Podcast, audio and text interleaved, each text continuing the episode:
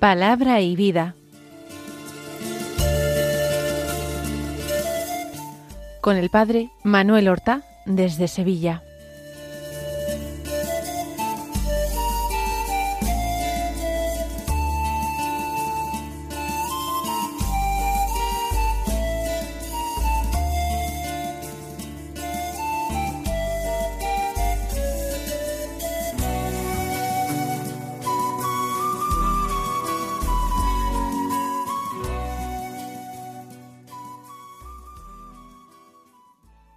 En el nombre del Padre y del Hijo y del Espíritu Santo. Amén. Alabados sean Jesús y María. Muy buenos días, queridos amigos, oyentes de Radio María y seguidores del programa Palabra y Vida. Hoy es el lunes de la sexta semana de Pascua, un lunes que es 15 de mayo. Vamos a comenzar con una oración a la Santísima Virgen María. Una oración que hacemos nuestra en cada una de sus palabras. La escuchamos con atención. Santa María, Madre de Dios, consérvame un corazón de niño, puro y transparente, como un manantial. Dame un corazón sencillo, que no rumíe sus tristezas, un corazón magnífico para la entrega, tierno para la compasión, un corazón fiel y generoso que no olvide ningún bien, ni guarde rencor por ningún mal. Dame un corazón dulce y humilde, amante sin exigir retorno, gozoso de borrarse en otro corazón delante de tu Hijo Jesús. Dame un corazón grande e indomable que ninguna ingratitud cierre y ninguna indiferencia canse. Un corazón apasionado por la gloria de Jesucristo, herido de su amor con una llaga que sólo se cierre en la eternidad. Amén.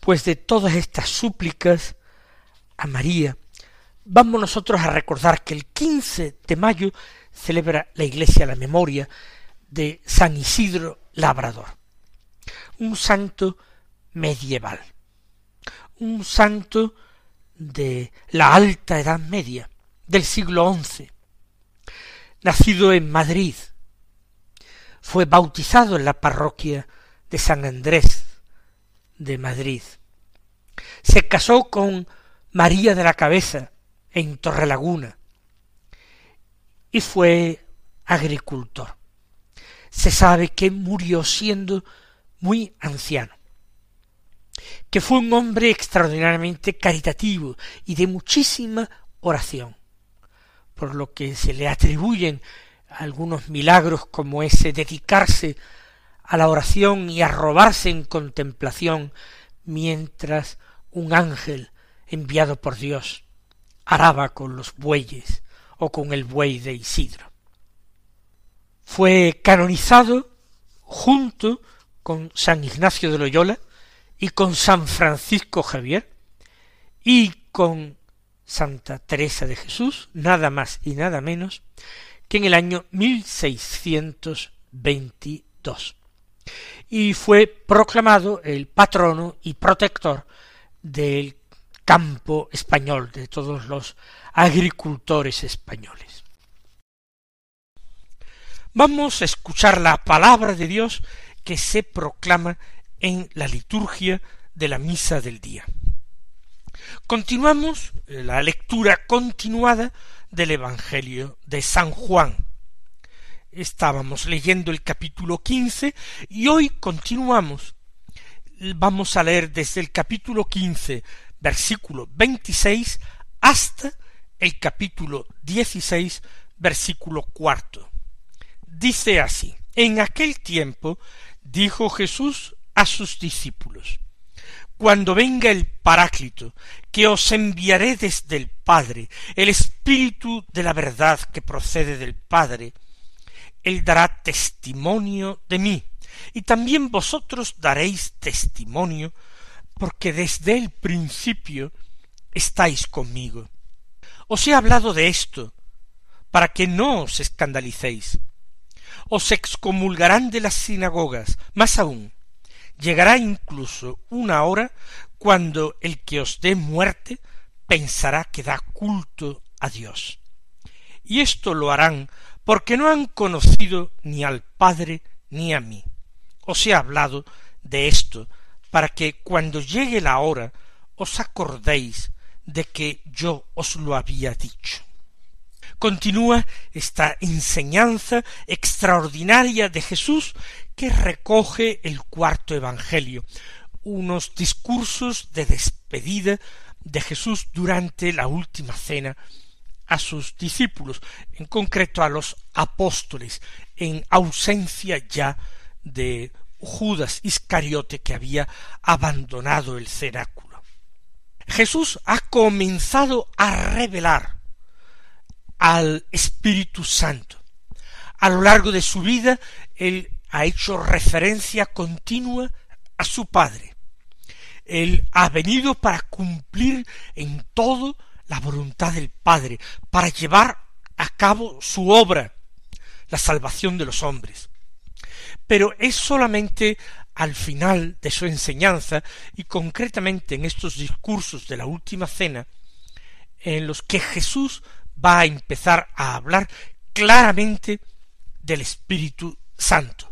Va a completar esa revelación profundísima del ser de Dios y de la vida íntima de Dios, que es la Santísima Trinidad.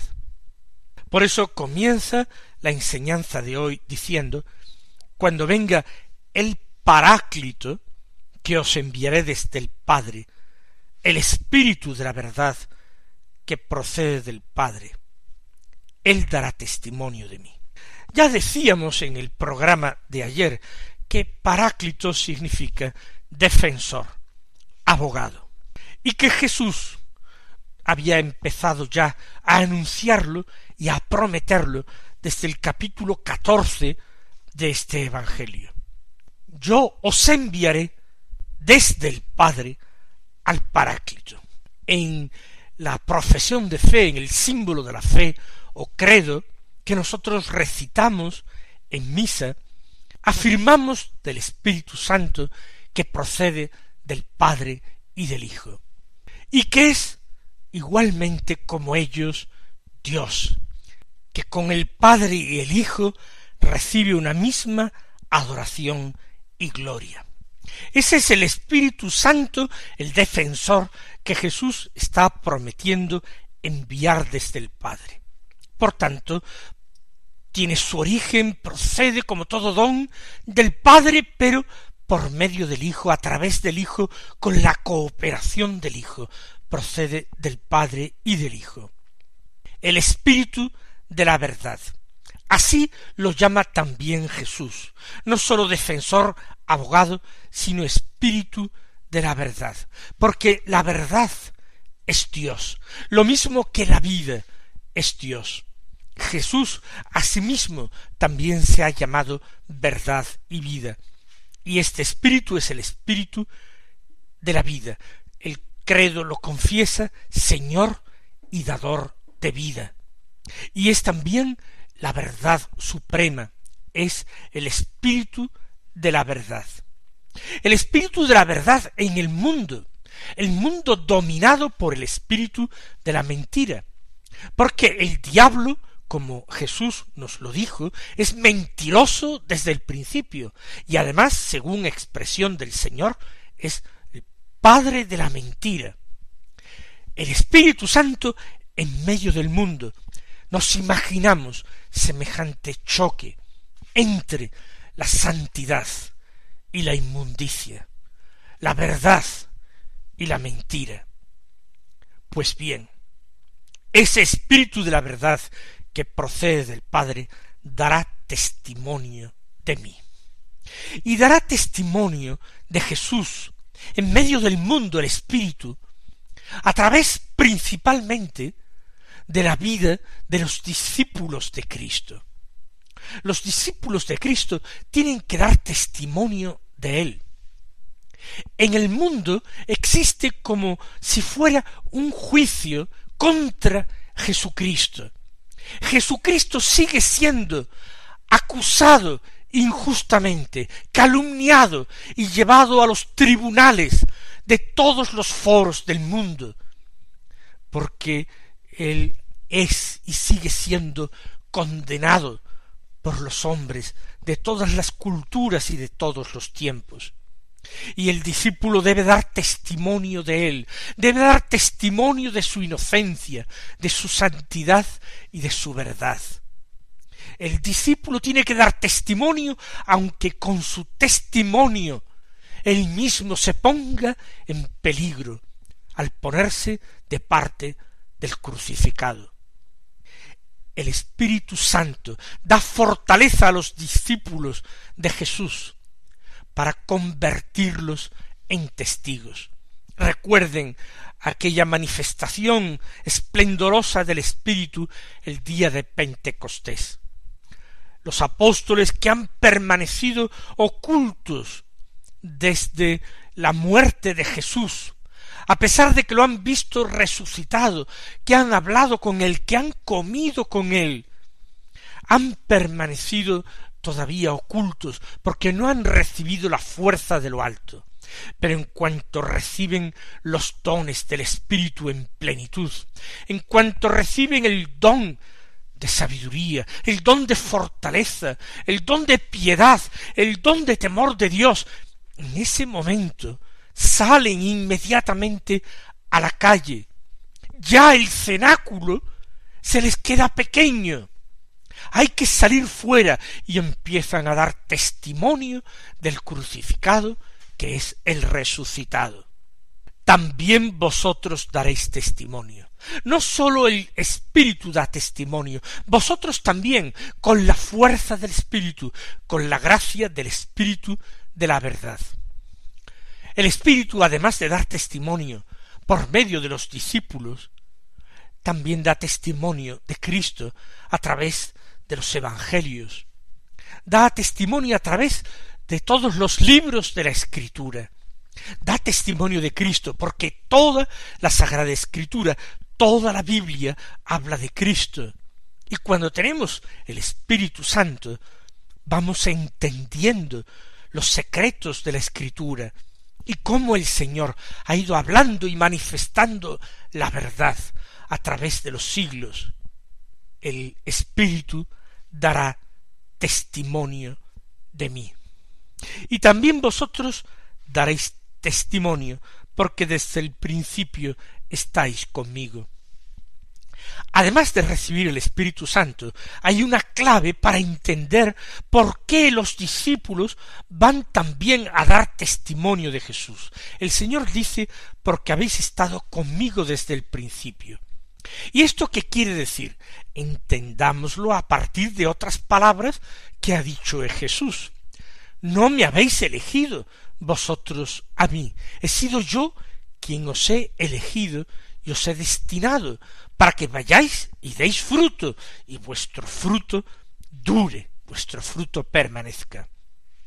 Si nosotros estamos desde el principio con Jesús es porque hemos sido elegidos porque hemos sido consagrados por Él, porque hemos sido dados a Jesús por el Padre Eterno, que nos ama, que nos ama con un amor de elección, con un amor de predilección. Por tanto, si estáis conmigo desde el principio, daréis testimonio. ¿Por qué? Porque sois amados por Dios, sois dados por el Padre al Hijo, sois enviados por el Hijo.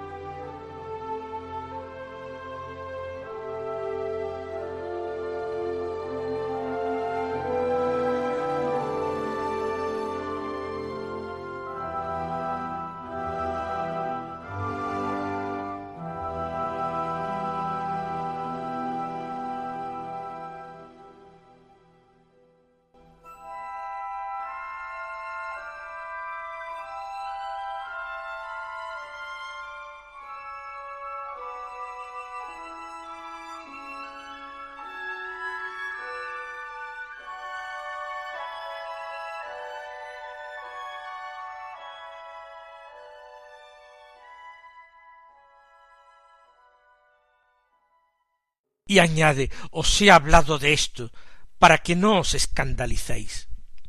Hay que conocer estas maravillas que obra Dios, las maravillas de su amor. Hay que recordarlas continuamente. Hay que meditarlas como nosotros vamos haciendo día tras día a través de este programa Palabra y Vida, meditando la palabra de Dios. ¿Para qué? Para que luego no nos escandalicemos ante las dificultades, ante las persecuciones, ante el pecado, ante la tentación, para que no nos escandalicemos de nada, por nada, ante nada, sino que valientemente mantengamos y traspasemos el testigo de la fe. Conforme avanza nuestra vida terrena y se acerca nuestra muerte temporal, es posible que veamos con más claridad estas cosas. Y que el Señor nos ha hablado y nos habla continuamente y aun cada día para que no nos escandalicemos, para que no nos turbemos, para que no nos dejemos llevar por el temor, por la desesperanza, por la angustia, por todo eso que hace presa en los hombres mundanos. Pero lo que anuncia el Señor no es un porvenir halagüeño, porque sigue diciendo, os excomulgarán de la sinagoga. Es decir, aquellos que teóricamente debían ser mis amigos, porque adoran al mismo Dios, los miembros del pueblo santo de Dios, del pueblo elegido, del pueblo de Israel, van a llegar a rechazaros. Pero ¿cómo es posible si ellos adoran al mismo Dios? Pues esto forma parte de ese posible escándalo de los discípulos. Jesús, el Maestro y el Señor, que ha marchado delante de nosotros, ha sido rechazado, ha sido acusado y condenado. Y el discípulo, que tiene que seguir sus huellas, tiene que sufrir en distinta medida también la persecución y el rechazo os excomulgarán de la sinagoga. Esta palabra se dirige históricamente a aquellos cristianos de las primeras generaciones que fueron literalmente expulsados del culto de Israel, del culto que se daba a Dios en las sinagogas y en el templo de Jerusalén. Más aún, sigue diciendo el Señor, llegará incluso una hora cuando el que os dé muerte pensará que da culto a Dios. Es una perversión del corazón del hombre inducida por el espíritu del mal, pero que vemos que también existe. Cuando hombres religiosos crean que dan culto a Dios, dando muerte a los discípulos de Cristo. Cuando el Dios de Israel, el verdadero Dios, cuando ha querido la muerte de las personas buenas, cuando ha querido la muerte de los justos. Ese es el modo de actuar de los impíos. Así lo dice la Escritura. Son los impíos quienes planean la muerte de los justos. Pero el mal ha descendido como sombra sobre el corazón de los hombres. Por eso Jesús anuncia y vaticina esas futuras y terribles persecuciones.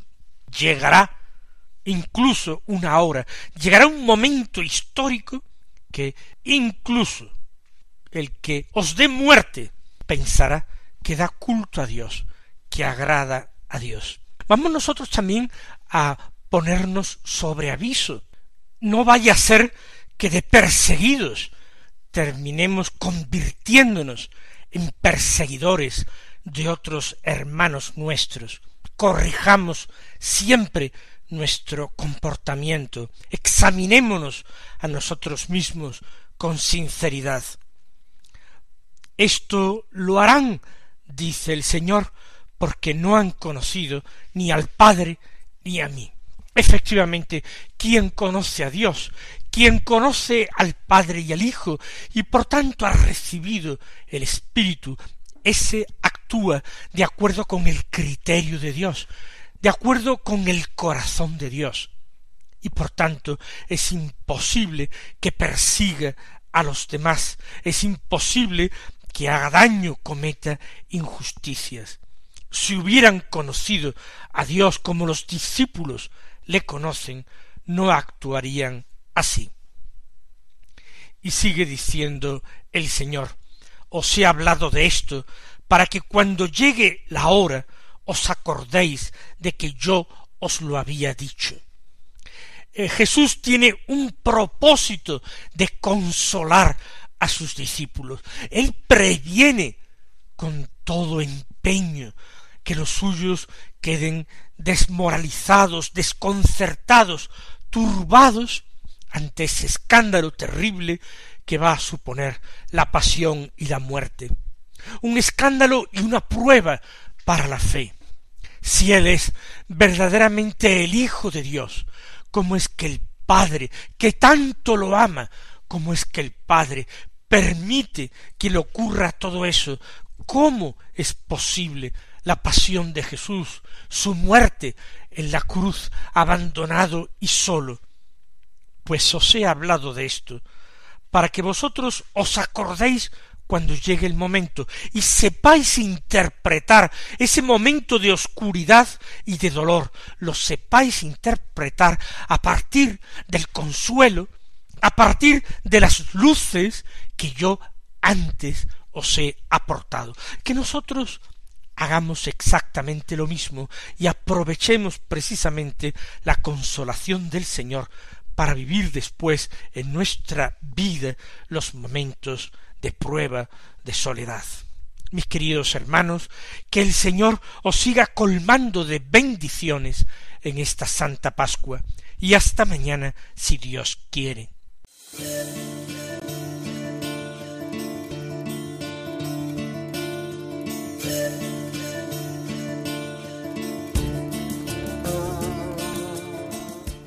Han escuchado en Radio María Palabra y Vida, un programa que dirige el Padre Manuel Horta.